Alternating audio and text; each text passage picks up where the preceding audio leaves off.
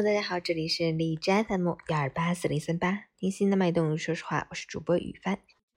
今天的成长教员分享内容是让孩子学会敬畏大自然这个伟大之师。作者：重庆吴玉平。我曾经问过不少小学生，是否去看过流经家门口的一条江——嘉陵江。让我感到意外的是，许多孩子并不知道这条江的存在，去看过的孩子更少。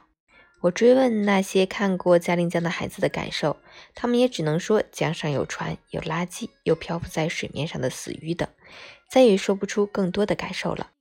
而这条江能够对自己带来什么遐想，更是无从谈起。这让我不禁想到，著名作家沈文从曾经说过，他从家乡那条河受到的教育，比任何人给他的教育都要多。我相信他的说法，因为有我的童年为证。童年时代，由于父亲从事地质工作，我们一家人都生活在贵州的一个山区。父亲每个月回家一次，只能待几天时间。母亲一天工作的时间相当长，除了解决我们三兄妹的一日三餐，照料一些必须的日常生活以外，无暇顾及我们更多。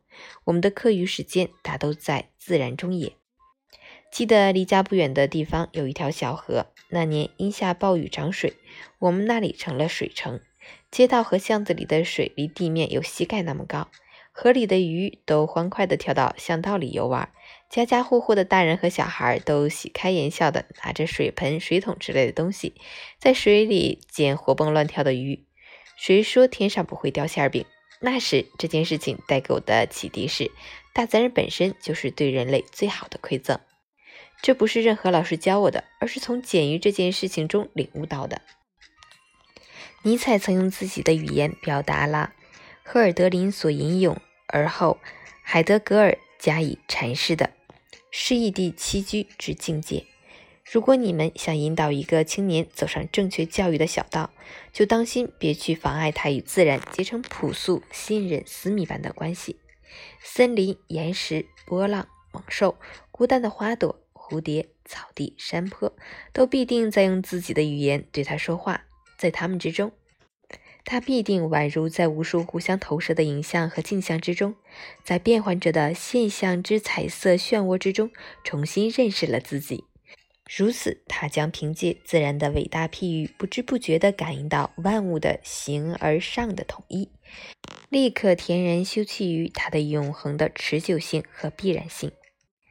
他的这段话让我回忆起儿时的自己，经常带着我的两个妹妹去河沟里抓鱼，夜间和小伙伴一起在屋檐捉麻雀，在田里捉黄鳝，夏天在田间地头捕蜻蜓。这些不仅仅是童趣，更是一种和大自然建立亲密关系的最好方式，也是大自然提供给我们的绝好的教材。从那时起，我就对大自然心存好奇与敬畏之心，许多事情至今我都没有弄明白是怎么回事。比如小的时候，我为什么要一直跟着月亮走？究竟想找到什么？夏夜的星空为什么那么迷人，让我永远都看不够？天的尽头在哪里？直到今天，并没有答案。我想说的是，大自然引发了我无穷的遐思，让我欲罢不能，而不是某个人。让孩子学会敬畏和拥抱自然吧，他才是最大的老师。二零二一年二月一日。